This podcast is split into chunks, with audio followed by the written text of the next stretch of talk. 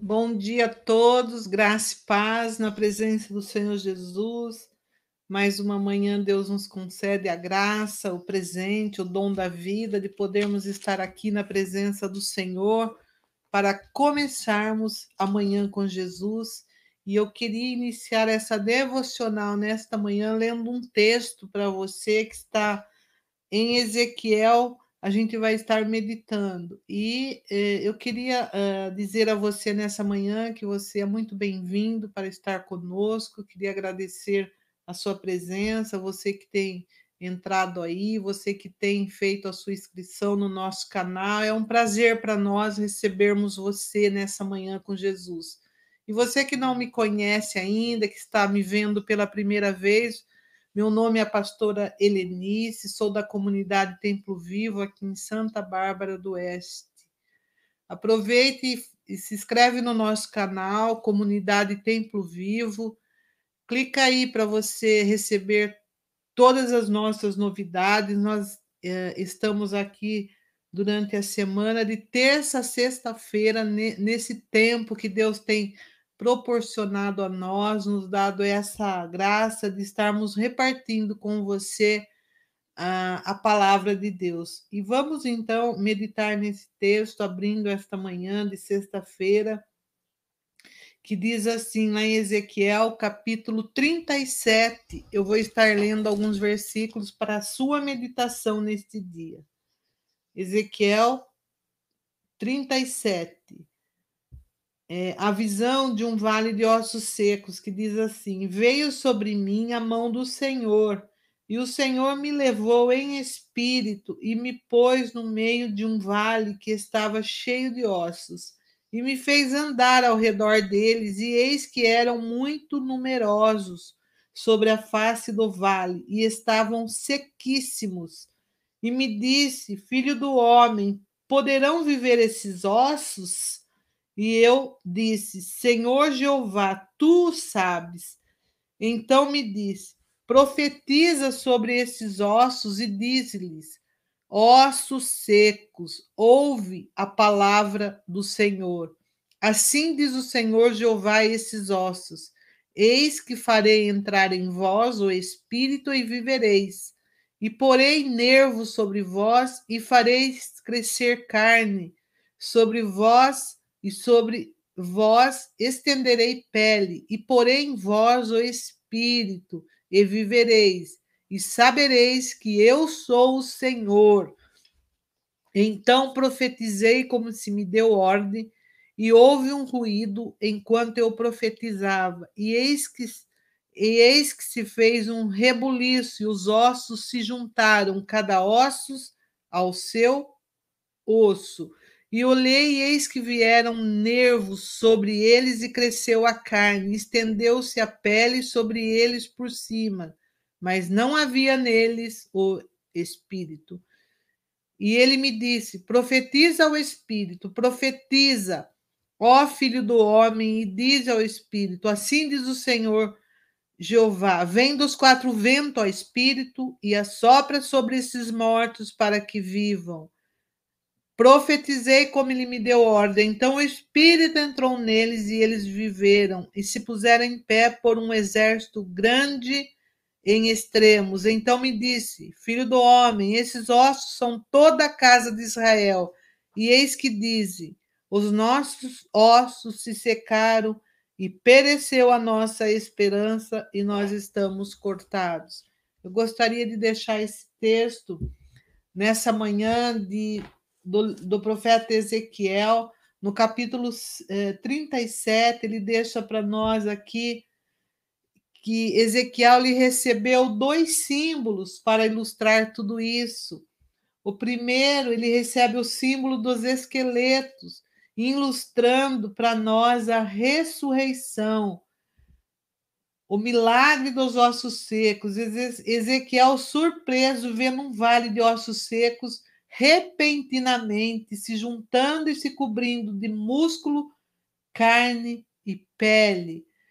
E o significado dos ossos secos, Deus explica que um dia fará coisa semelhante pela nação de Israel, que nós possamos estar é, durante todo esse dia é, meditando nesse capítulo de Ezequiel 37, que, que a gente possa estar sobre essa, essa unção nesta manhã, essa unção nesse manto profético que estava sobre a vida de Ezequiel, que possa estar sobre as nossas vidas nessa manhã, que nós possamos estar alinhando as nossas vidas de acordo com a palavra do Senhor, como a gente vê nesse texto, que eles precis... o profeta precisou alinhar esse, esses ossos para que o milagre acontecesse. Esse texto fala de alinhamento, que nós venhamos alinhar as nossas vidas para que o poder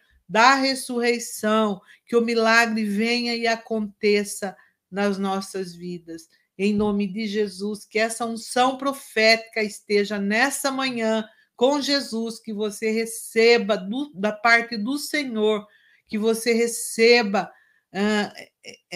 essa revelação nessa manhã, em nome de Jesus Cristo, que a palavra de Deus ela não volta vazia sem fazer o efeito para onde ela foi lançada.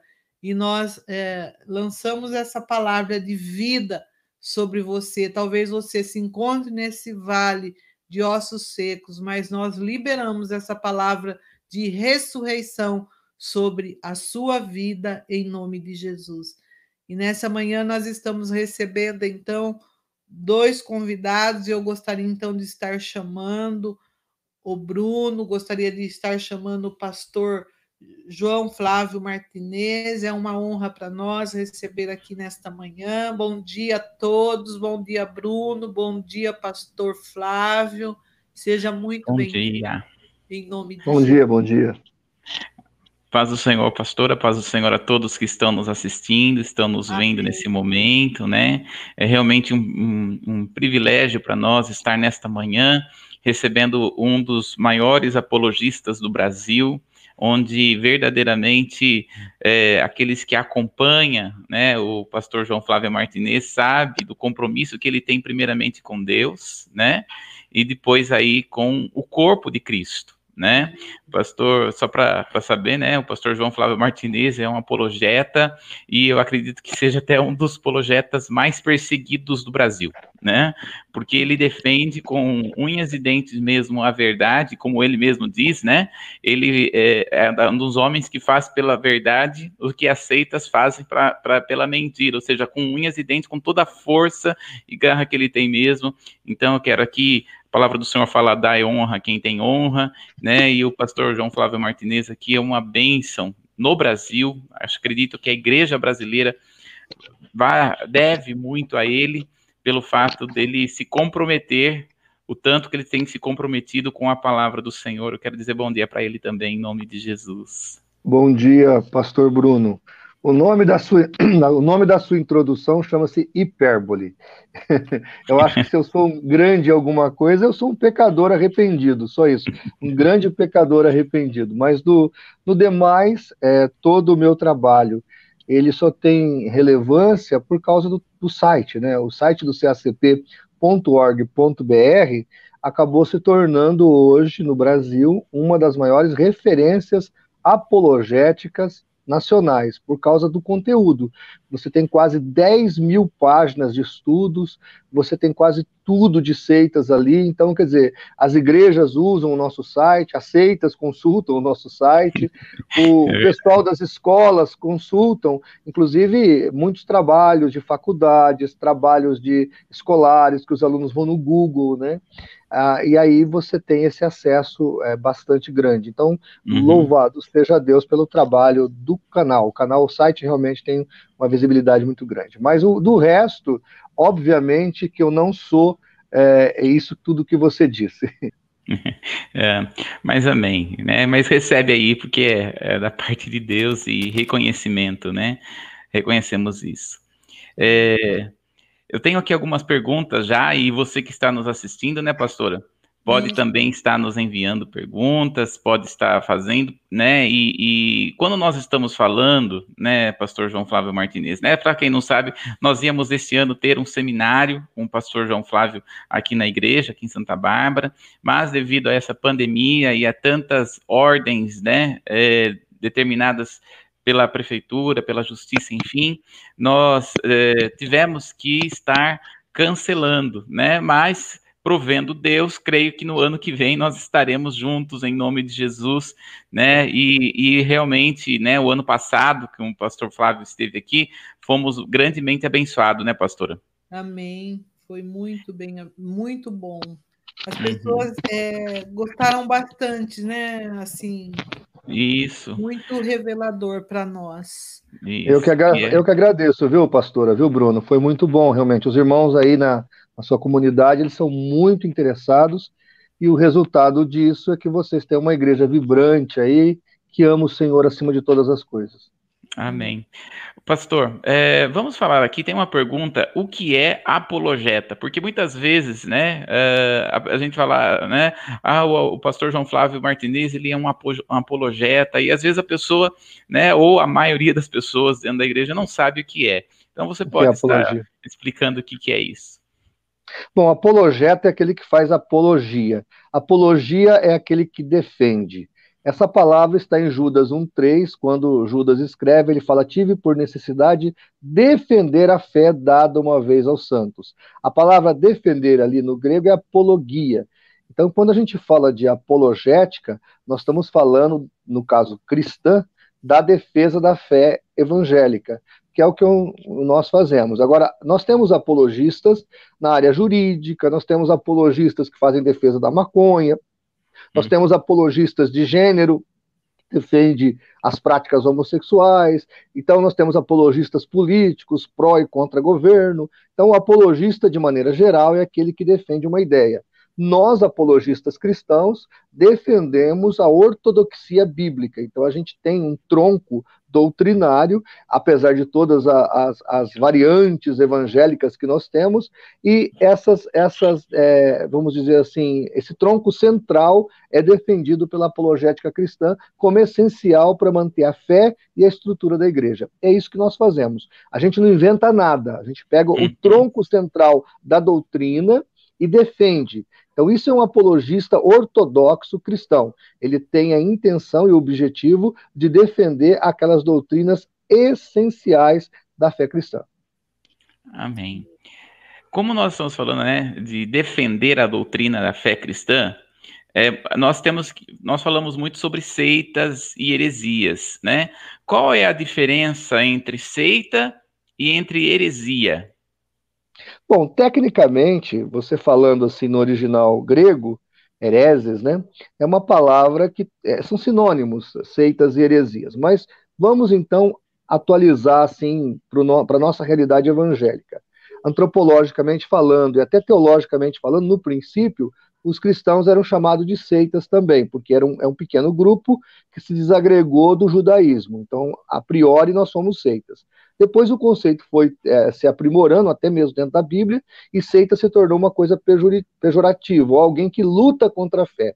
Hoje nós entendemos assim, para ficar bem prático, né? Heresia é uma ou mais doutrinas errôneas acerca da palavra de Deus ou da ortodoxia cristã, e seita é aquele movimento que defende esses erros. Então, quando você tem uma seita, você tem uma organização que apesar de dizer que crê na Bíblia, ou apesar de ter a Bíblia como fé, ou até não ter a Bíblia, ele vai defender doutrinas e ensinamentos que vão contrário à fé cristã. Então, isso para nós é uma seita. Não é só um grupo que se desagregou de outro. É mais abrangente do que apenas um contexto sociológico. Tem a ver com contexto doutrinário. Então, tem lá o tronco que eu havia dito que o apologeta defende. Quando alguém sai desse tronco doutrinário central, dessa espinha doutrinária imprescindível à fé cristã, e ele começa a defender uma doutrina que vai contra isso, para nós ele já é uma seita. Uhum. Pastora, você quer compartilhar a pergunta que você tem? Eu, eu recebi uma pergunta ontem a respeito de assim, o, a respeito do cristão.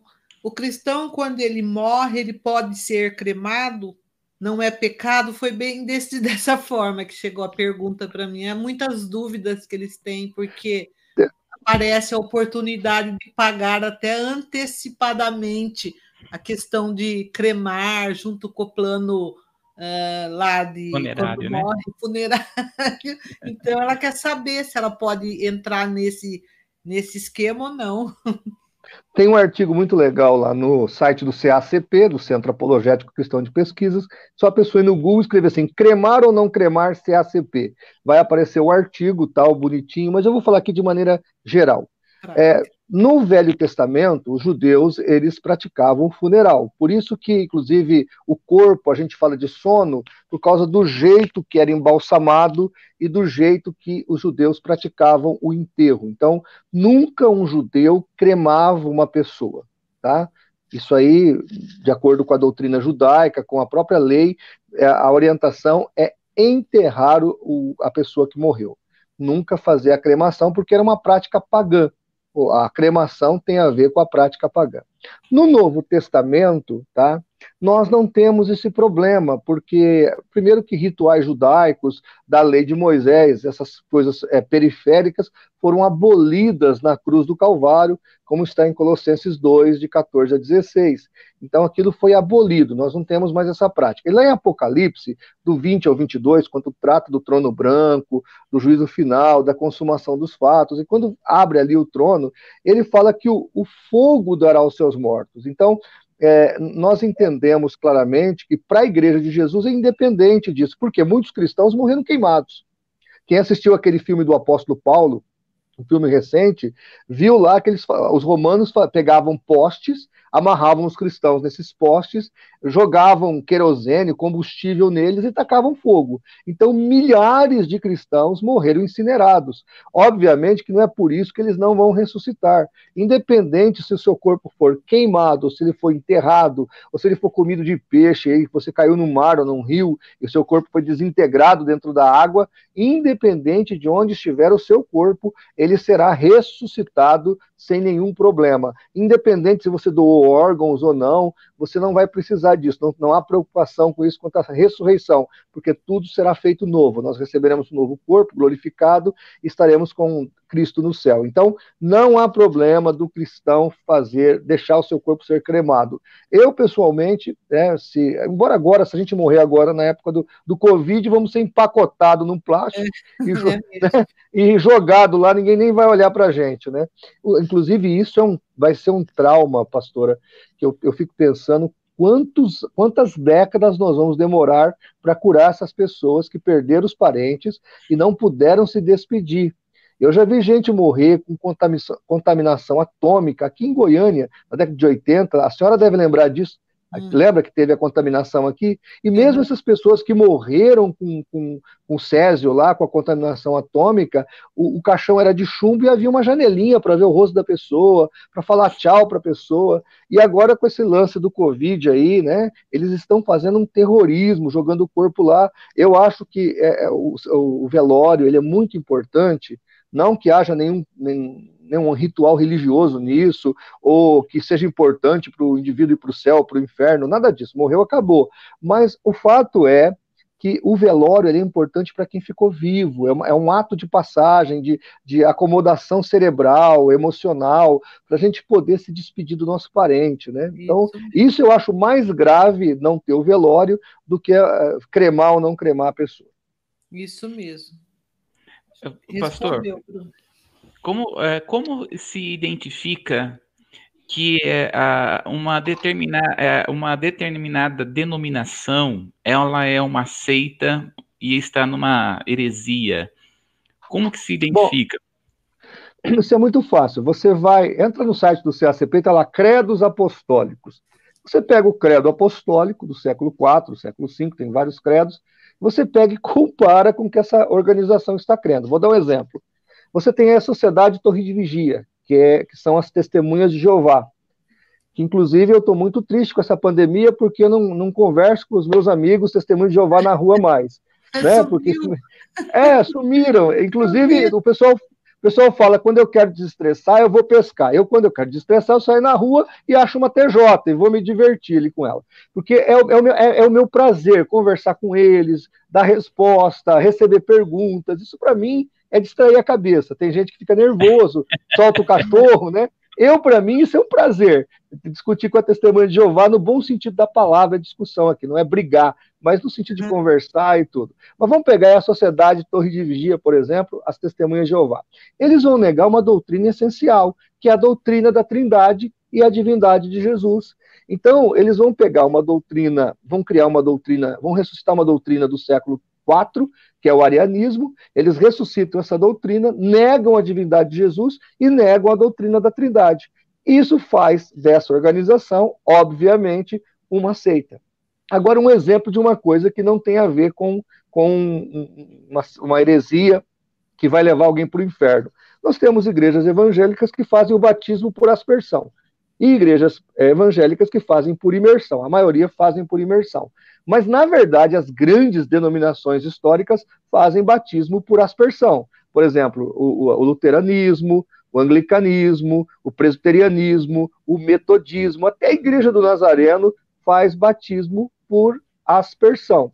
Tá entendendo? E faz batismo de criança, inclusive, que é totalmente, eu acho que inoperante, não, não tem base bíblica. Só que esse tipo de coisa, é, digamos assim, é, é, uma, é um, ao meu ver, que sou batista, né, é um erro tolerável. Você não, não, há, não acha que porque alguém defenda o batismo por aspersão e alguém defenda o batismo por imersão, isso vai levar essa pessoa ao fogo do inferno. Então não tem nada a ver com salvação.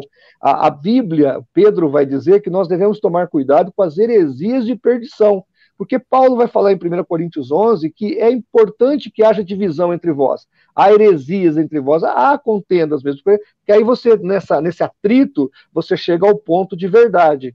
Agora, essas coisas menores que há entre nós, é, essas, essas, essas, esses choques de eclesiologia que há entre as igrejas, isso não tem nada a ver com doutrina da salvação. Você pode conviver com essas diferenças. Inclusive, eu digo para meus alunos de teologia o seguinte: que eles têm que entender o que é ortodoxia para defendê-las e deixar o resto ali é, a vida a vida correr, porque se a pessoa começar a ficar muito chata, ela não para igreja nenhuma ela vai achar defeito em tudo quanto é igreja. Então, existem doutrinas que ela pode tolerar, que ela pode relevar, que não, não vai afetar esse, esse esqueleto central da doutrina é, imprescindível para a igreja, e ele pode deixar isso para lá. Então, tem coisas que a gente vê, que às vezes acontece numa igreja ou no outra, na, própria, na minha própria denominação, há coisas que eu discordo, mas são coisas menores que eu posso relevar, eu devo relevar, porque senão eu não paro igreja nenhuma. Agora, quando a doutrina central, essa doutrina ortodoxa, ortodoxa é aquilo que é base, quando essa doutrina ortodoxa ela é afetada, por exemplo, a doutrina da Trindade, aí é coisa séria. E aqui eu aproveito para dar um exemplo mais, uh, mais, rele mais relevante nessa questão para as pessoas entenderem, o mais preponderante, que aí a pessoa vai entender. Voz da Verdade.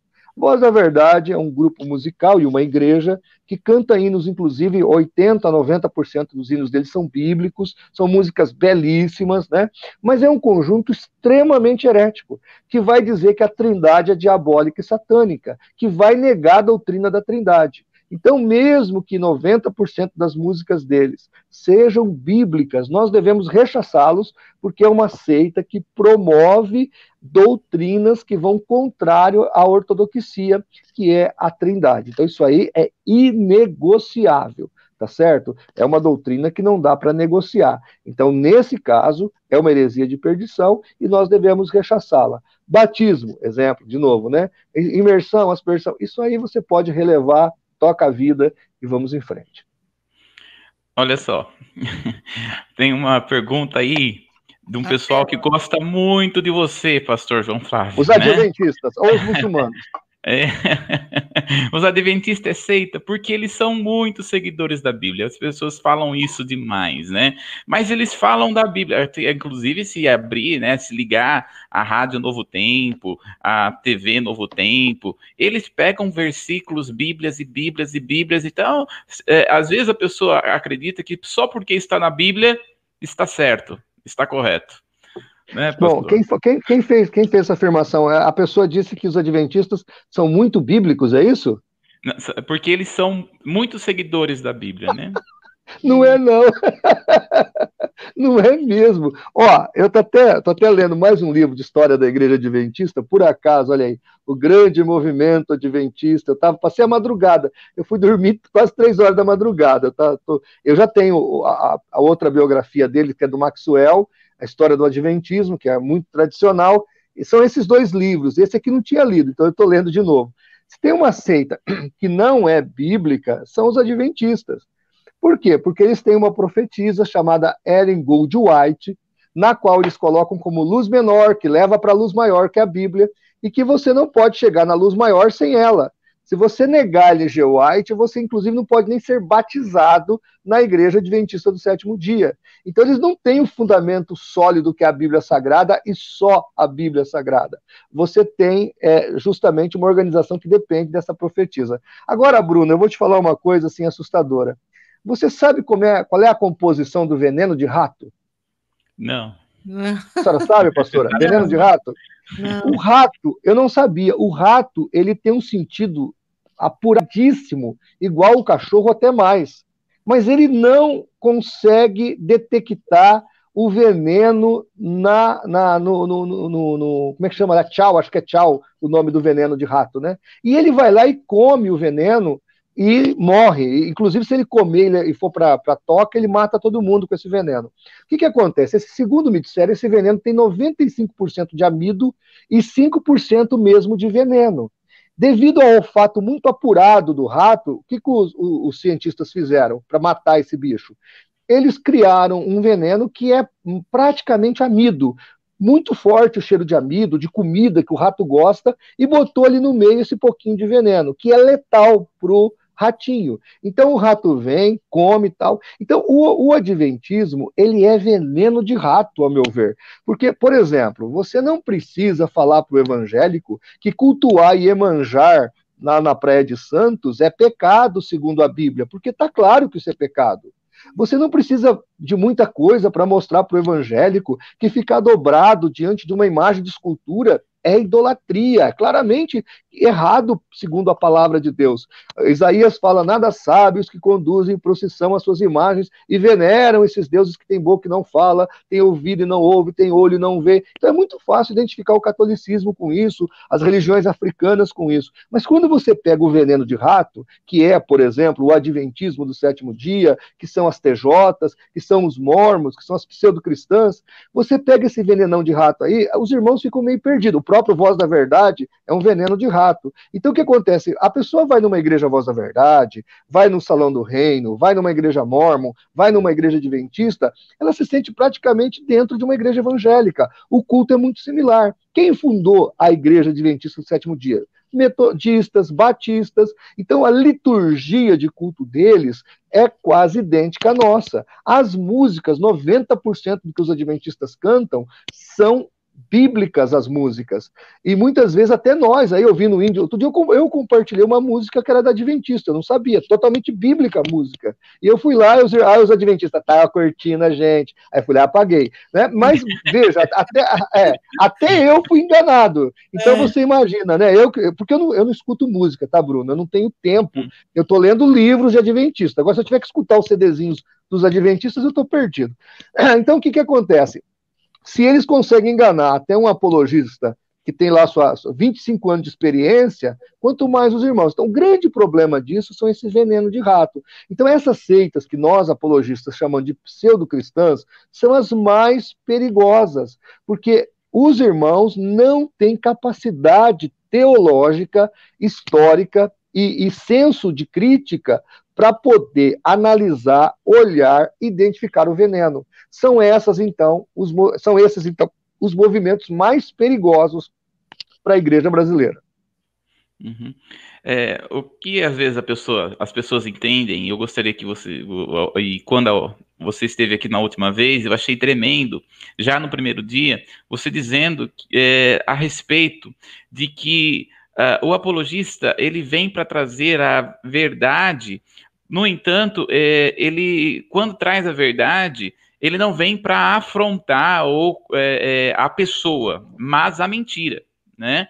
É, e aí, às vezes, as pessoas, quando, começa a, a, quando começam a, a nos ouvir, né, ou começa a refletir um pouco mais sobre que é, sobre a verdade, acaba pensando da seguinte maneira: ah, ele está falando desse jeito porque só ele acredita que ele é certo, né? E os outros são errados. Então só ele é certo, só a pessoa que é certa. Então gostaria que você dissesse mais um pouquinho sobre isso, pastor. Né? Por isso que eu, por isso que eu comecei falando do credo apostólico. Uhum. O, que, o que, que eu disse quando eu falei do credo? Justamente isso. Eu até comecei falando o seguinte: eu não defendo o que eu penso. Eu não defendo o que eu acho. Eu defendo o credo apostólico, aquela, aquela, aquele esqueleto central, aquela coluna central da doutrina que faz da igreja igreja cristã. Você está entendendo? E isso é importante as pessoas entenderem. Agora, quando a gente faz apologética, a gente tem que citar nomes. Geralmente o pessoal fala: não, pastor, só fala da doutrina, não precisa falar da seita. Então, eu sempre cito o seguinte exemplo: imaginemos que tenha um desses remédios para dor de cabeça que um dos lotes esteja matando. Você toma, em cinco minutos você está morto. O que, que a Anvisa faz? Ela vem a público e dá todos os dados. Olha, o remédio Anador, lote 4522, fabricado em março, distribuído em abril, na região sul, sudeste e tal, está matando, deve ser recolhido assim, assim, assim. Por quê? Porque está se tratando de vidas. Ele não pode dizer à Anvisa, olha, tem um remédio aí para dor de cabeça que está matando, mas por questões éticas e não para não prejudicar a empresa, para o faturamento econômico da empresa, não vamos citar o nome. Não é assim que acontece. Igual aí teve a cerveja aí, que teve uma cervejaria que estava matando, né? A cerveja estava contaminada, Isso. né? O pessoal veio a público, falou o nome, falou o lote. A Anvisa foi, no, a Anvisa acho que foi, foi nos, nos, nos mercados, ou a Secretaria de Saúde recolheu toda a cerveja. Então, do, do mesmo jeito que se age com essas questões sanitárias de comida, deve se agir com relação a seitas. Então, o adventismo mata, a sociedade Torre de Vigia mata, os mormoni, o mormonismo mata e etc. Essas seitas aí levam você à perdição. E nós, como apologistas, devemos alertar as pessoas. Mas, lembrando, nós estamos falando de questões teológicas, apologéticas e heresiológicas. Eu não estou falando do pastor Y, do, do, líder A, do líder B, eu estou falando da organização e do que ela acredita. E esses, esses comentários e esses alertas eu posso dar porque nós temos a liberdade do artigo 5 da Constituição e da Bíblia para a gente poder fazer esses alertas para as pessoas. Geralmente, quando a gente confronta as pessoas, elas ficam bravas com a gente. Meu Deus do céu. Entra no, no canal do CCP Vídeos lá, dá uma lida no que o pessoal fala. O pessoal quer me queimar. Não é muçulmano, não. O muçulmano é. quer me matar também. É, é mas eles querem, eles querem me queimar vivo, eles querem me arrancar a garganta, eles oram para eu ter câncer, eles oram para eu uh, ter tumores, eles oram para eu para cair minha língua, né? Eles me chamam, eles me denigrem, me chamam de João Flávio mentirês, de João Flávio satanês, e eles inventam um monte de coisa. Então, o ódio é muito grande. Ora, o que fizeram com Estevão quando ele confrontou os judeus? Lembra? Atos capítulo 6 uhum. e 7? O, o, eles rangiam os dentes e pegaram pedras e mataram Estevão, como mataram o próprio Senhor Jesus. Então, os membros de seita, eles não toleram a verdade, porque eles deveriam analisar, que nem aqui, eu vou fazer mais um vídeo agora sobre esse livro aqui, vários vídeos eu vou fazer desse livro, mas aqui tem uma, uma, uma, uma barbaridade histórica, eu vou dar um spoiler aqui de um vídeo que eu vou fazer, sobre a pedra Roseta. Esse historiador adventista fala que a pedra Roseta abriu os olhos para a verdade bíblica, de que a Bíblia é a verdade.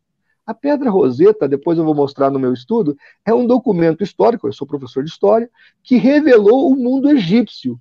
O, por exemplo, o livro dos mortos, a Pedra Roseta ajudou a traduzir. Então, na verdade, esse livro egípcio, essa pedra, ela não serviu para traduzir Bíblia, mas serviu para mostrar o mundo esotérico dos egípcios, mas para concatenar uma, uma doutrina com a descoberta da pedra, os adventistas mentiram historicamente, falaram uma mentira histórica, que eu vou ter que agora, mais uma vez, denunciar.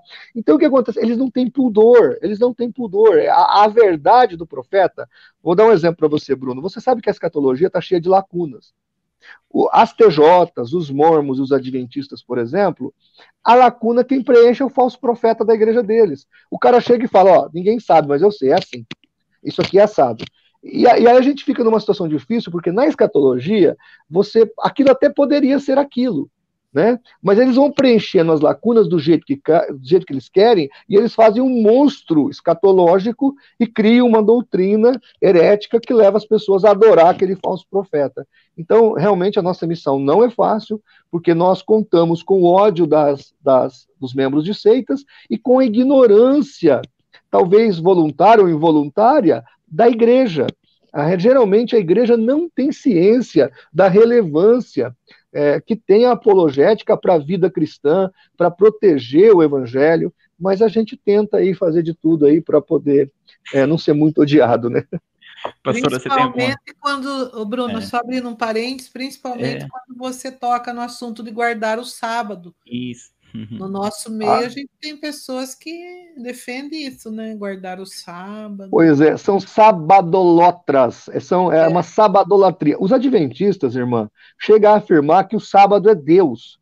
Eles chegam a afirmar que você não pode adorar Deus se você não guardar o sábado. É um negócio. Aí você pega dois versículos em Gálatas 4, 10 e 11. Paulo fala assim: guardais dias, meses e anos. Temo que para convosco tenha trabalhado em vão. Gálatas 5,4. Da graça decaíste vocês que querem guardar a lei. Então, quer dizer, está muito claro. Você quer guardar o sábado, você quer ser salvo pela guarda sabática, você vai para o inferno, é o que Paulo está dizendo. Então, é assim um absurdo. Inclusive, a guarda do sábado, é, existe fundamentação teológica, e eles distorcem tudo, escravizam a vida da pessoa, e inclusive não guardam o sábado do Velho Testamento, porque quando você analisa como era guardado o sábado no Velho Testamento e você pega o que o adventista guarda, não bate. Um jeito é o que o, o que o judeu guardava o sábado, e outro jeito é que o adventista quer guardar o sábado. Então, nem a lei eles conseguem, é, nem os dez mandamentos eles conseguem guardar, né? mas vivem querendo guardar o sábado, arrotando aí a guarda do sábado. Mas fazer o quê, né? Fazer o quê, né? Tem pergunta aí, Bruno. Isso, olha, tá perguntando sobre a igreja congregação cristã é uma seita, se é uma seita. É uma confusão essa CCB, né? Congregação Cristã do Brasil. Vamos lá. Inclusive está fechada, viu? E eu é... tenho aqui um documento que eu vou fazer um vídeo novo da CCB. Eles mudaram a ceia, você acredita, Bruno? Porque quem não sabe que está nos assistindo, a CCB ela, ela serve a ceia uma vez por ano, que é na Páscoa, e aí eles pegam um, um, um cálice gigante, coloca bastante suco, né, vinho mesmo, né? E aí sai servindo. E todo mundo vai de boca em boca. Inclusive, um ancião amigo meu falou assim para mim, pastor do céu, o vinho sai vermelho e quando chega para nós, que somos os anciãos, que vamos tomar por último, tá rosé. Né? É, quer dizer, sai... é, porque todo, todo mundo baba ali dentro. Você imagina o, proble o problema que é isso. Então, agora a congregação que está no Brasil, lá no braço, emitiu uma nota, ela mudou essa doutrina. E agora eles vão tomar como nós em pequenos cálices, por causa da questão sanitária. Precisou do Covid para mudar uma bobeira, né? Dentro da congregação cristã no Brasil. Vamos lá. A CCB, ela foi fundada em 1910 aqui no Brasil, e eu até brinco, né, que em 1910 aconteceu alguma, algumas coisas ruins, né, nasceu a CCB e o Corinthians, mas, mas, o pessoal do Corinthians não gosta muito não, mas a, então eles fundaram, eles fundaram a CCB aqui em 1910, o Luiz Franciscon, ele era um diácono presbiteriano da, dos Estados Unidos, na, italiano, né, uma igreja italiana dentro dos Estados Unidos, ele era presbiteriano, e aí ele sai da igreja e funda a CCB. Só que no Brasil, a CCB, ela vai, no lugar de se tornar uma, mais uma igreja pentecostal, talvez uma das primeiras pentecostais no Brasil, ela simplesmente vai é, se tornar daninha.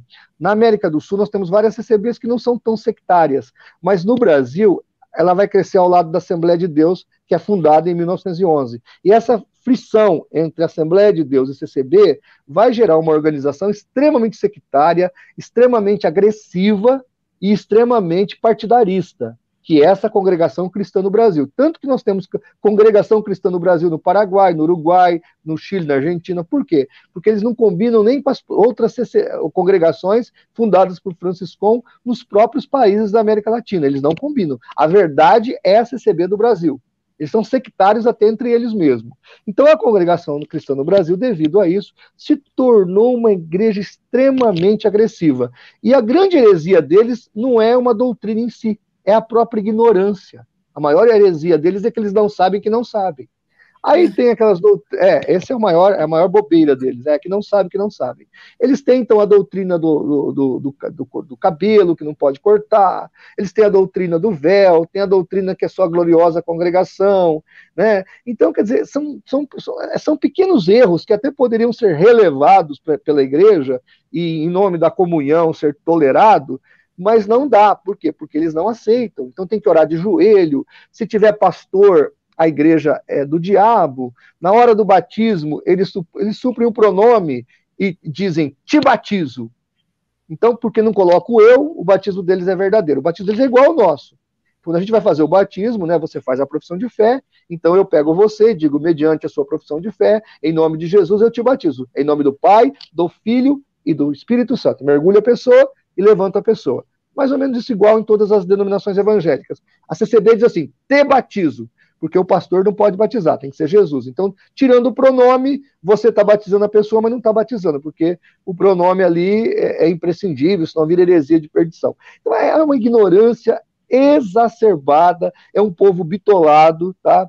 Eu até creio que há salvos dentro da CCB, mas é uma igreja, infelizmente, ao meu ver, é uma seita, tá? É um movimento sectário. Eles mesmos não aceitam ser uma igreja evangélica, eles não têm comunhão com os demais evangélicos e, e vive de ignorância. Onde tem mais ignorância, eles têm mais força. Esse é o poder da CCB, a ignorância. Hum.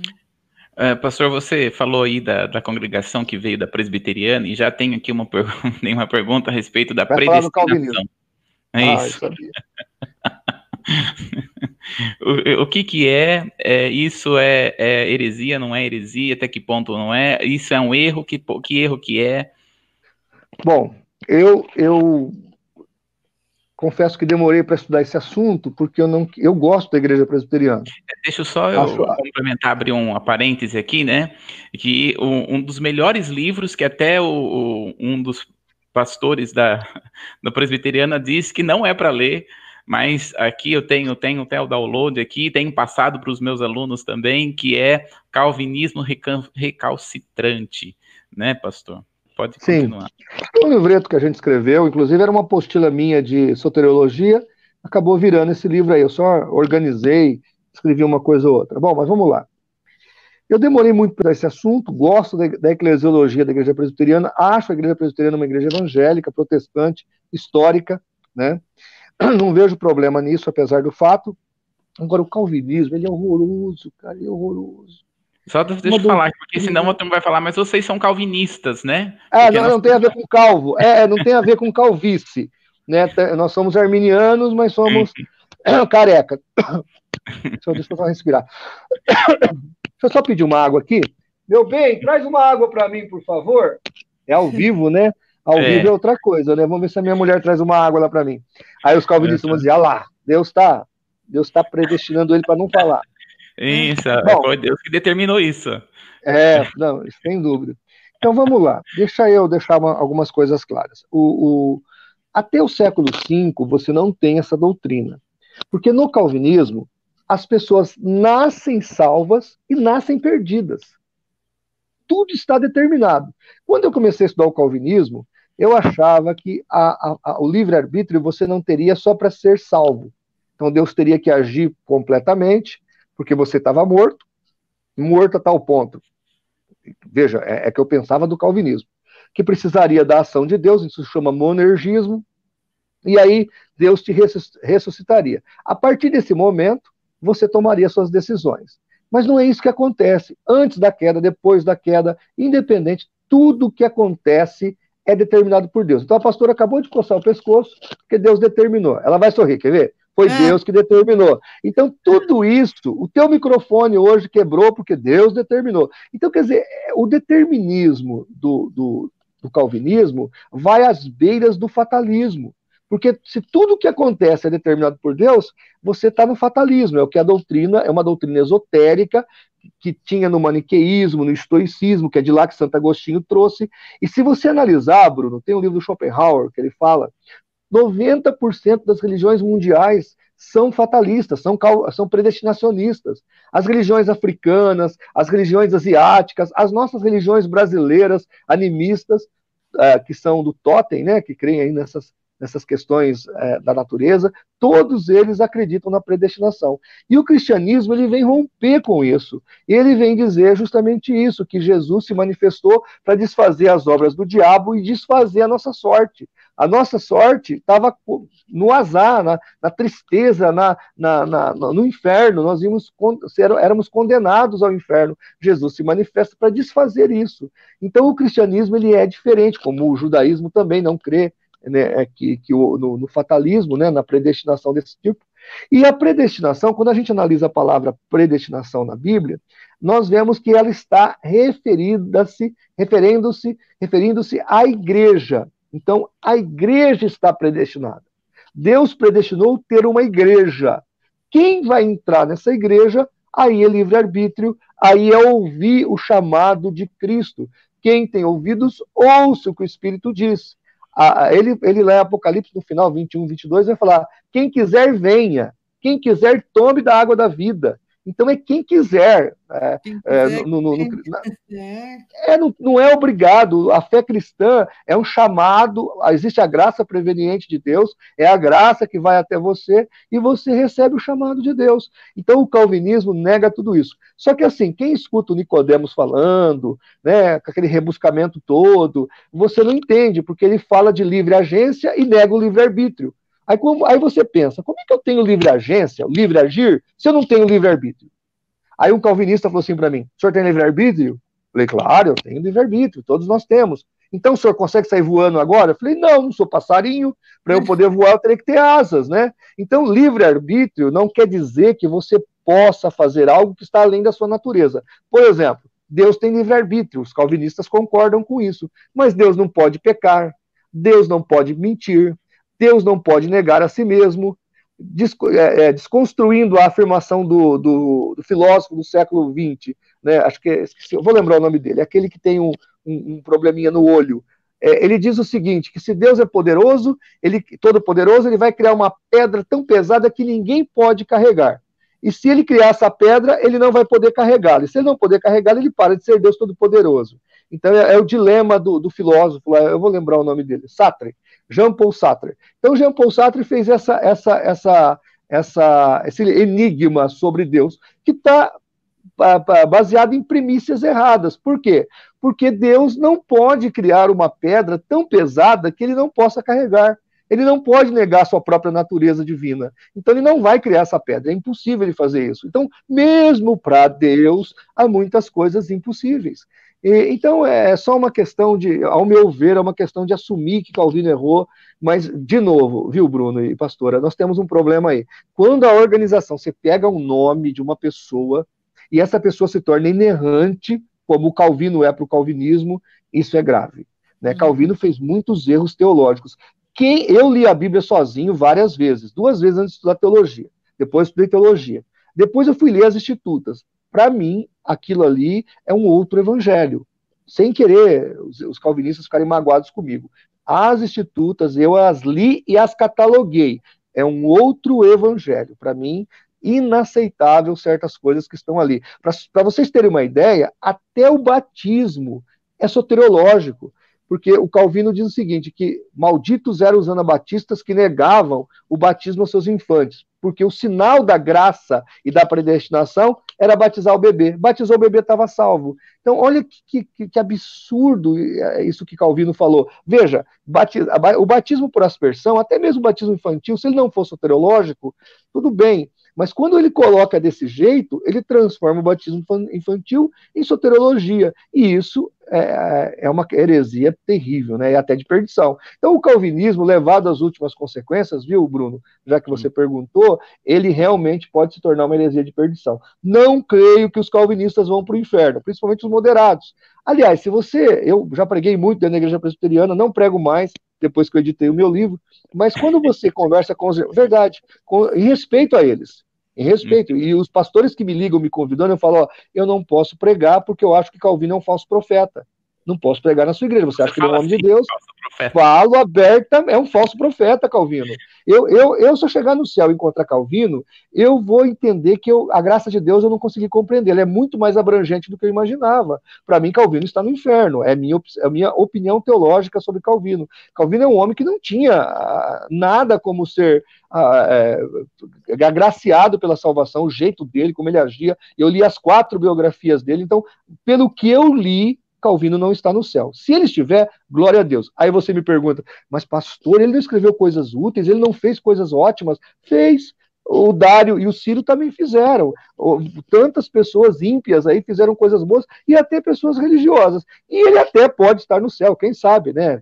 Se Salomão se discute se ele foi ou não para o céu, Salomão está ou não está no céu? Essa é uma discussão que temos na teologia, no, no academicismo teológico. E o Calvino também, aos que defendem que ele está no céu. Eu, pessoalmente, acho que ele não está. Mas se ele estiver, glória a Deus. Salomão estiver lá, amém, sem nenhum problema. Agora, não é porque um homem de Deus cometeu falhas, né, falhas até de perdição, que eu não vou analisar o que ele fez, não vou ver o que ele fez de bom, fez de errado. A gente tem que observar tudo e reter o que é bom. É o que a gente faz. Exatamente. Eu quero dizer que eu amo os irmãos calvinistas, viu? Olha aqui, meu coração. Deixar isso bem claro aqui, tá? Joguei o profeta deles no inferno, agora eles vão ficar muito bravos comigo. Vai colocar junto com Ellen White. É, olha, olha, é até assustador. A Ellen White era muito mais pacifista do que ele, tá entendendo? É. A, Ellen, a Ellen White não mandou matar ninguém. O Calvino, pelo menos, ele matou 58 pessoas pelo menos, na, na, na, sua gestão lá em Genebra. Então, se você comparar, dá para comparar o Calvino com o Joseph Smith. O Joseph Smith foi um assassino, matou pessoas, né? Já a Ellen White, ela não matou tanto, tanta, tanta, aliás, ela não matou pessoas fisicamente, ela mata espiritualmente, mas fisicamente não. Uhum. Pastora, pode falar. É, tem uma pergunta da Daiane. Poderia explicar sobre a banda Voz da Verdade? Não sabia disso, adoro eles. Bom, ela, ela já começou errado, né? Adorarás apenas ao Senhor teu Deus. É. Eu, mas eu que entendi aí o, o, a hipérbole do adorar significa que eu gosto muito, né? Vamos é. contemporizar o que ela disse. Muito bem. É, é, eu me converti ouvindo Voz da Verdade. Me converti. A igreja que eu, que eu aceitei Jesus em 89 era uma igreja que tinha. Ela grava um LP nesse ano, é o grupo musical Formosa, e eles eram muito ligados ao Voz da Verdade. O Voz da Verdade que, é, que os apresentou a Califórnia, a gravadora. Então eu, eu, conheço pessoalmente o Carlos Moisés, conheci, eu era jovem, tinha 17 anos, então eu me converti ouvindo Voz da Verdade. Mas eu fui ler a Bíblia. E lendo a Bíblia, eu vi que Bíblia e Voz da Verdade não bate. Tem vários estudos lá no, no site do CACP, é só escrever Voz da Verdade CACP. Tem vários estudos mostrando isso. E o grande problema do Voz da Verdade é que eles negam a doutrina da Trindade, inclusive chamando-a é, satânica e diabólica. Em 2005, aqui em São José do Rio Preto, 2006, teve um fest gospel, acho que foi 2005, um fest gospel aqui, onde o Carlos Moisés, com 30 mil pessoas na plateia, ele desafiou a provarem para ele que Deus era três e disse que a Trindade, falou abertamente, era uma coisa pagã e católica. Então, além de tudo, recebeu o dinheiro do Conselho de Pastores para vir aqui desafiar os pastores. Quando eu tentei subir no púlpito lá para mostrar para ele a Trindade na Bíblia, o segurança não deixou subir. Quer dizer, ele, ele, ele, ele alertou a segurança para não deixar ninguém subir, e lá em cima ele fez o desafio para os pastores. Né? Então, infelizmente, o Voz da Verdade é uma seita, tá? E eu recomendo aos nossos telespectadores que não escutem o Voz da Verdade, porque você pode estar cooperando com alguém para ir para o inferno, porque eles têm as suas igrejas, alguém vai acabar indo para essa seita, vai ouvir que a Trindade não é bíblica, vai negar a doutrina da Trindade, e se negar a doutrina da Trindade, está negando Deus. Negou Deus, vai para o inferno. Aí é complicado. É complicado. É, tem um aluno, que é o José Francisco, né? Ele é aluno do, Instituto de Formação Cristã aqui, que nós temos a escola eh, de, de teologia aqui na cidade de Santa Bárbara, mas ele é de, de Campinas, né? Um grande abraço para esse irmão. Ele fala assim: Pastor Martinez, por gentileza, fiz o trabalho de seitas heresias do IFC e me senti muito mal de ver tantas coisas absurdas que não conseguia terminar. Me causou tristeza. Isso é normal? Precisava saber qual é o trabalho que ele fez aí, né? Ele tá falando é, que ele não, fez um é trabalho. Um trabalho vai, vai, ele vai, vai é um trabalho que onde vai se vendo, né? Uh, quais ah, são entendi, as entendi. É, quando você estuda apologética, você fica realmente com o coração pesaroso, porque você vê muito engano, você vê muita mentira, você vê muita gente aí é, se alimentando de um falso evangelho. Então, a, a, o nosso trabalho é árduo. Por isso que a apologética, ela é o patinho feio da teologia. A apologética, ela é o estrado do tapete. Ah, inclusive, a, a, Igreja Templo Vivo né, é uma das poucas igrejas que realmente falam de apologética. Vocês aí, a pastora, o Bruno, o pastor Paulo, né? É o pastor Paulo, é isso? Paulo. O pastor Paulo. É difícil achar um pastor assim que gosta de apologética. É difícil. Né? A maior parte dos pastores não tem essa visão da apologética, da importância de conservar o rebanho, de mantê-los ali cercados numa doutrina, de ter um, um, esse esqueleto reforçado na cabeça dos irmãos. Porque um irmão que entende a doutrina da Trindade, que sabe a importância de crer nessa doutrina, jamais vai dar ibope por voz da verdade um irmão que acredita na graça, nessa graça maravilhosa que foi dada à igreja, jamais vai dar bola para os adventistas e para a guarda do sábado, vocês estão entendendo? Então, o que falta para a igreja de Jesus? Entender a ortodoxia da igreja e defendê-la com unhas e dentes. E ao mesmo tempo que você entende a ortodoxia da igreja, você começa a ver que as outras doutrinas periféricas que cercam a fé cristã podem ser toleradas. Tem algumas coisas que você fala, parece que não é legal isso aí, mas dá para deixar para lá. Então eu digo sempre, o que é ortodoxo, vamos defender com unhas e dentes. E o que não é ortodoxo, a gente olha bem assim e deixa a vida tocar. Tá entendendo? Então é isso que a gente deve fazer. O que é ortodoxo, inegociável. O que não é ortodoxo, vamos negociar, vamos ver se dá para deixar para lá e toca a vida. Olha só, tem uma pergunta aqui, fala assim, né? É, bom dia, paz do Senhor. Gosto muito do pastor Hernandes, para mim, um dos maiores pastores do Brasil. Vejo nele um homem de Deus. Ele é presbiteriano. É o maior profeta do Brasil hoje, Hernandes Dias Lopes. E eu vou dar uma revelação aqui para os calvinistas que eles vão caírem das pernas. Ele é arminiano. Apesar Sim. dele falar que é calvinista, ele é continuista. Ele deveria ser cessacionista, ele crê nos dons. Inclusive, ele fez um vídeo sobre 1 Coríntios 14, sobre o, o, dom de línguas e tudo mais. Depois que eu ouvi ele fazendo aquele vídeo, eu morri de inveja dele, porque eu falei, pô, devia ter feito, eu também creio assim. Então, o Hernandes Dias Lopes, ele destoa do, do Augusto Nicodemos, por exemplo, né? Porque o Hernandes é continuista, o Nicodemos, como um bom calvinista, é cessacionista. O Hernandes Você explica para o pessoal, pastor, o que, que é continuista e cessacionista, porque muitas pessoas não, não sabem o que é. Muito bem. Em primeiro lugar, ser continuista ou ser cessacionista não tem nada a ver com salvação, os dois são salvos. Existem irmãos, para os mais históricos, que creem que os dons cessaram. Quando a Bíblia foi concluída, então os dons cessaram.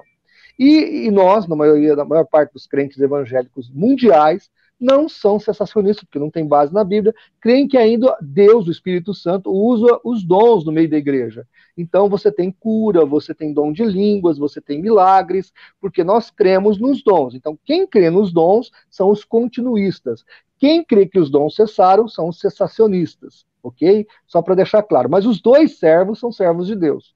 Não é porque uma pessoa é sensacionista que ela parou de ser homem de Deus ou mulher de Deus. E os continuistas também são homens e mulheres de Deus que creem no poder de Deus atuando hoje. Embora os sensacionistas você pode pegar boletim de várias igrejas históricas, batistas e presbiterianas no final. Vamos orar para que Deus cure o nosso irmão falando de tal, que está doente. Você pega vários boletins de igrejas sensacionistas pedindo para orar para Deus curar o irmão Beltrano Ciclano. Ou seja, mesmo os irmãos sensacionistas acreditam que Deus pode curar uma enfermidade ainda hoje. Então, deixando isso claro. Mas entre Hernandes Dias Lopes e Augusto Nicodemos, que para mim os dois são ótimos, apesar de tudo, eu, eu, assisto os dois, eu tenho os livros de todos, eu leio tudo que eles escrevem, acho eles maravilhosos, embora eu gosto mais do Hernandes, o, o Nicodemos é meio confuso, faz, ele faz algumas piruletas aí na, na, na, questão do calvinismo, mas o Hernandes é muito claro, embora o próprio Hernandes vai chamar o arminianismo de heresia e vai se dizer calvinista, mas isso ele fala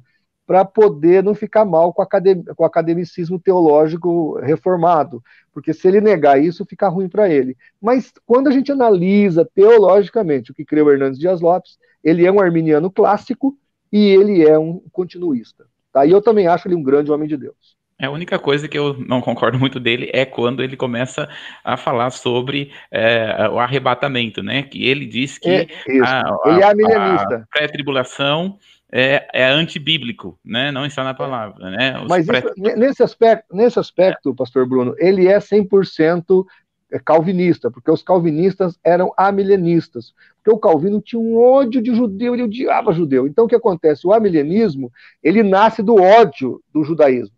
Né?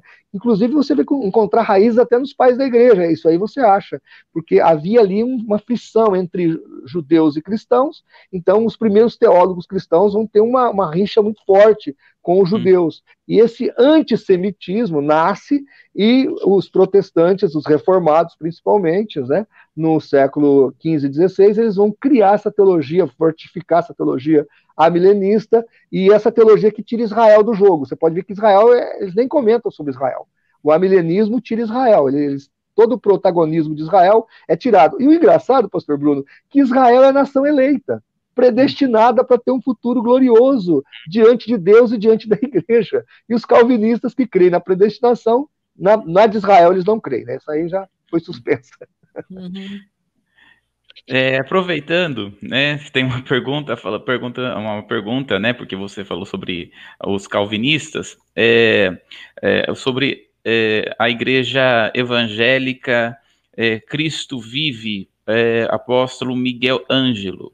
Aí é uma seita, né? É uma seita calvinista, ela, tem calvinismo nela, mas o Miguel Ângelo tem um, tem um DVD do pastor Natal Rinaldi lá no CACP Vídeos falando dele, tem um artigo no site do CACP, é uma seita perigosa, tá? Ela não é tão relevante, mas aí nós estamos falando de uma seita. O Miguel Ângelo, o Miguel Ângelo é um falso profeta, acho que ele é português, tem um artigo lá do pastor Nathanael Rinaldi explicando bem sobre essa seita. Aí já é uma outra história. Isso aí vai além do calvinismo. Eles são piores do que o mais extremado calvinista. O Miguel Ângelo, se não me engano, chega a falar que se Deus revelar que você pode ter mais de uma esposa, então você deve se casar.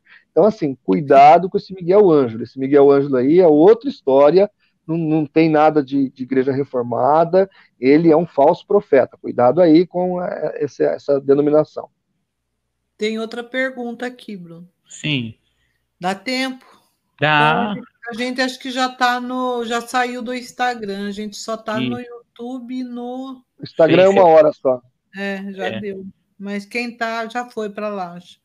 Tem a questão, uma pergunta assim, ó. É, se quem é salvo vai passar a tribulação aqui na Terra. Mais ou menos isso, vai ficar.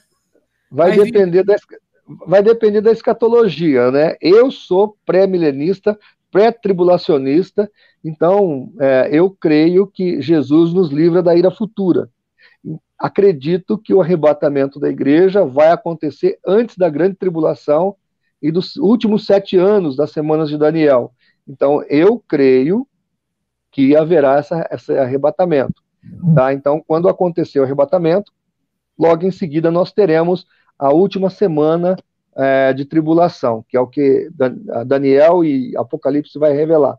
Mas eu não vejo problema também nas outras visões escatológicas, eu as respeito, tá? Mas eu, pessoalmente, não creio que vamos passar a grande tribulação, porque eu, quando você lê Apocalipse, ele é a ira de Deus se manifestando contra a humanidade pecadora. E a uhum. Bíblia fala em Romanos 8 que nenhuma condenação há para os que estão em Cristo Jesus. Lá em Tessalonicenses, está esse texto que eu acabei de dizer, Deus não iria derramar a sua ira sobre a sua igreja. Ele nos livraria da ira futura. E o Apocalipse é o dia da ira, é o dia do Senhor, né? Que é o dia da ira. Então não, faz muito sentido Deus derramar a sua ira sobre a sua igreja. E hum. por isso eu acredito que a igreja será tirada.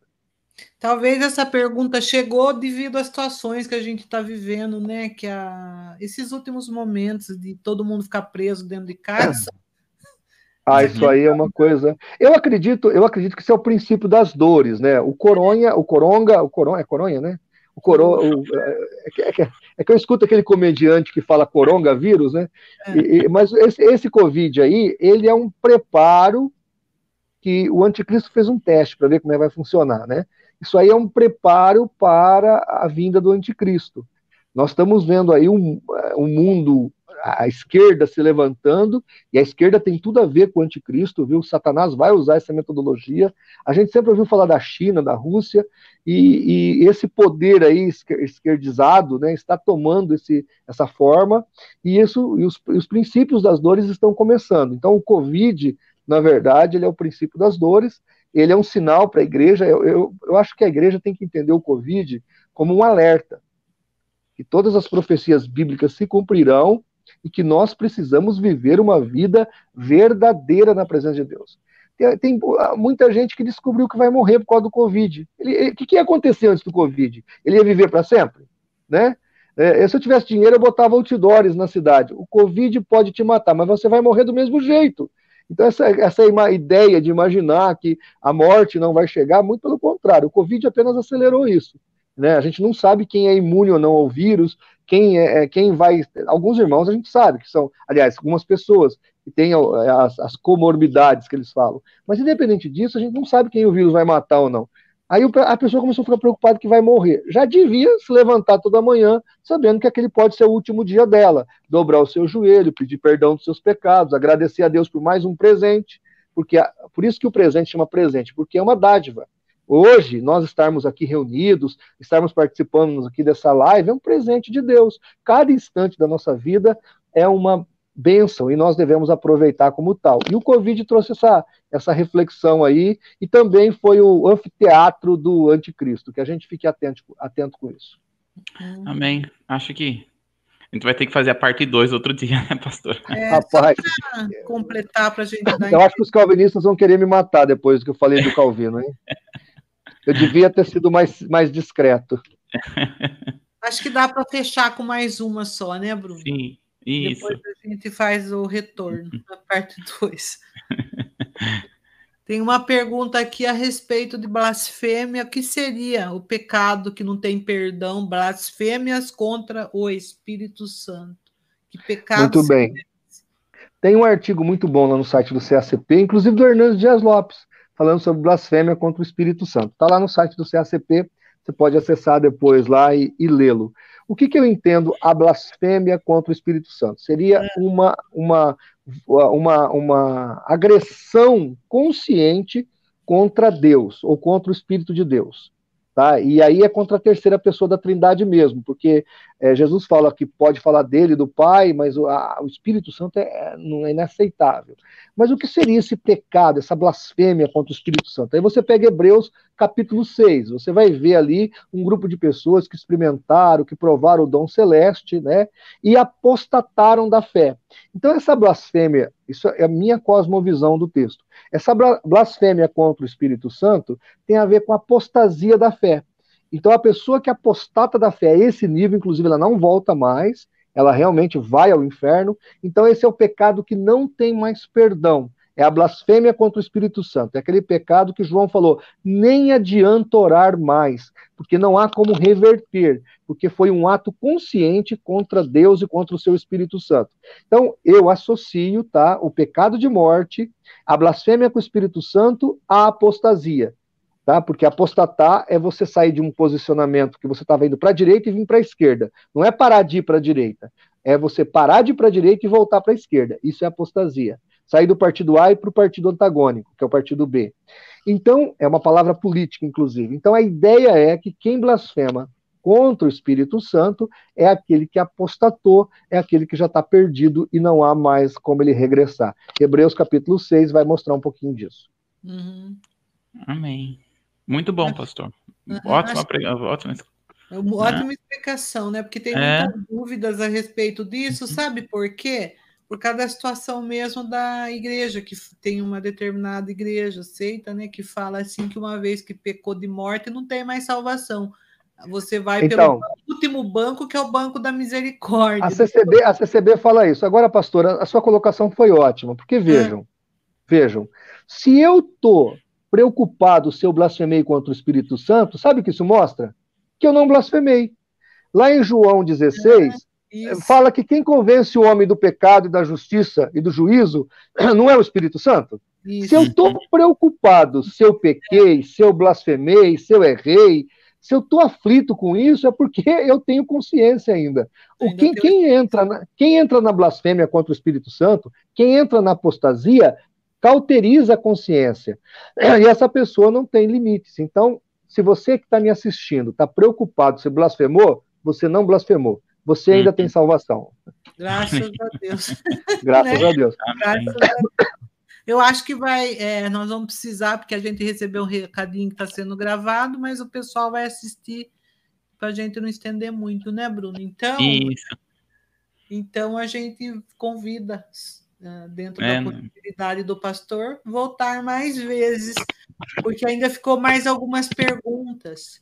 Isso. Amém. Estamos à disposição. Eu quero deixar bem claro que estamos à disposição. Lamento, porque hoje, de manhã, quando eu, não sei se a senhora sabe, pastora, mas de manhã o meu cérebro está só a 20%. Eu é. sou um homem que tenho hábitos noturnos, que nem ontem eu fiquei até às três da madrugada lendo esses dois livros aqui, o Adventista e esse aqui, ó, Deuses, Túmulos e Sábios. Então, é. devido aos meus hábitos, e é impressionante, se eu quiser ler agora, eu não consigo, mas de noite eu começo a ler, aquele silêncio absoluto, cadê o cachorro tá latindo, aí eu passo a madrugada lendo. Então, mas o meu cérebro não é muito bom de manhã, mas eu espero que eu possa ter suprido as dúvidas dos irmãos aí. E quem tiver Sim. mais dúvidas, é só acessar o nosso site, o www.cacp.org.br. É, para ficar um gostinho de quero mais, uh, se o irmão quiser, quando puder voltar, a respeito, falar a respeito um pouquinho mais é, sobre amenismo, aquela situação que a pessoa dá vida a objetos mortos, isso a gente vê muito de perto aqui. Animismo, a gente chama de macumba. É, amenismo, é, o Brasil, o Brasil... Dá, dá vida àquele objeto, tipo você põe a espada do São Jorge na porta, acha que aquilo lá vai livrar você dos maus olhares. Isso é animismo, isso é animismo. Isso. Pode ficar essa pergunta para estender mais. no futuro podemos. Isso. Podemos falar só sobre isso, isso tem a ver com espiritismo também. Hum. Podemos fazer uma live, só se vocês quiserem, falando sobre espiritismo. Estamos à disposição. Isso. Que bem, vai ser muito bom. Vai ser muito bom. Então tá bom. Então tá, agradecemos né, a presença de vocês Sim. nessa manhã com Jesus e a todos que está nos ouvindo, é, vai ficar gravado, você pode ver, rever novamente, e é só acessar no nosso canal, Comunidade Templo Vivo, e mandar mais perguntas, que assim que for possível, o pastor Flávio Martinez voltará. Amém. Amém. Obrigado pela oportunidade, pastor. Obrigado, pastor Bruno. Obrigado pela a, a, o espaço né, que nos é dado. E eu quero dizer para vocês, é, a, a, liderança da igreja, que vocês estão no caminho certo, doutrinar as pessoas, firmá-las na palavra. Vocês estão com um projeto bom de igreja. Você, quem mora aí é, é Santa Bárbara, é Santa né? Bárbara. Isso. Quem mora em Santa Bárbara tem uma igreja maravilhosa para congregar, que é Templo Vivo, é uma igreja excelente, e vocês continuem com esse trabalho maravilhoso aí, que Deus continue usando vocês. Amém. Eu queria deixar minhas considerações finais, que a gente é uma igreja que não negocia princípios, é uma igreja que não, não dá ibope, assim, em questão de milhões de pessoas, mas é uma igreja que nós não negociamos a palavra, a gente é fiel na palavra. Conhecereis a verdade e a verdade vos libertará. Bruno. Um grande beijo ao Obrigado. pastor Paulo também, viu? Eu quero agradecer, né, em nome de Jesus, pastor João Flávio Martinez, por toda a dedicação, né? E eu creio que Deus vai esteja abençoando em nome de Jesus. Você que também que ficou até conosco até agora, né? Deu, parece que ficou instável a internet, né? Também é muita gente acessando numa sexta-feira, né? Então eu quero agradecer a todos e realmente é, logo nós estaremos novamente com o pastor João Flávio Martinez, que vai ser bênção, em nome de Jesus, como foi nesta manhã. Em nome Amém. de Jesus. Amém. Amém. Abraços. Deus abençoe. Tchau para vocês. Tchau. Ótimo dia.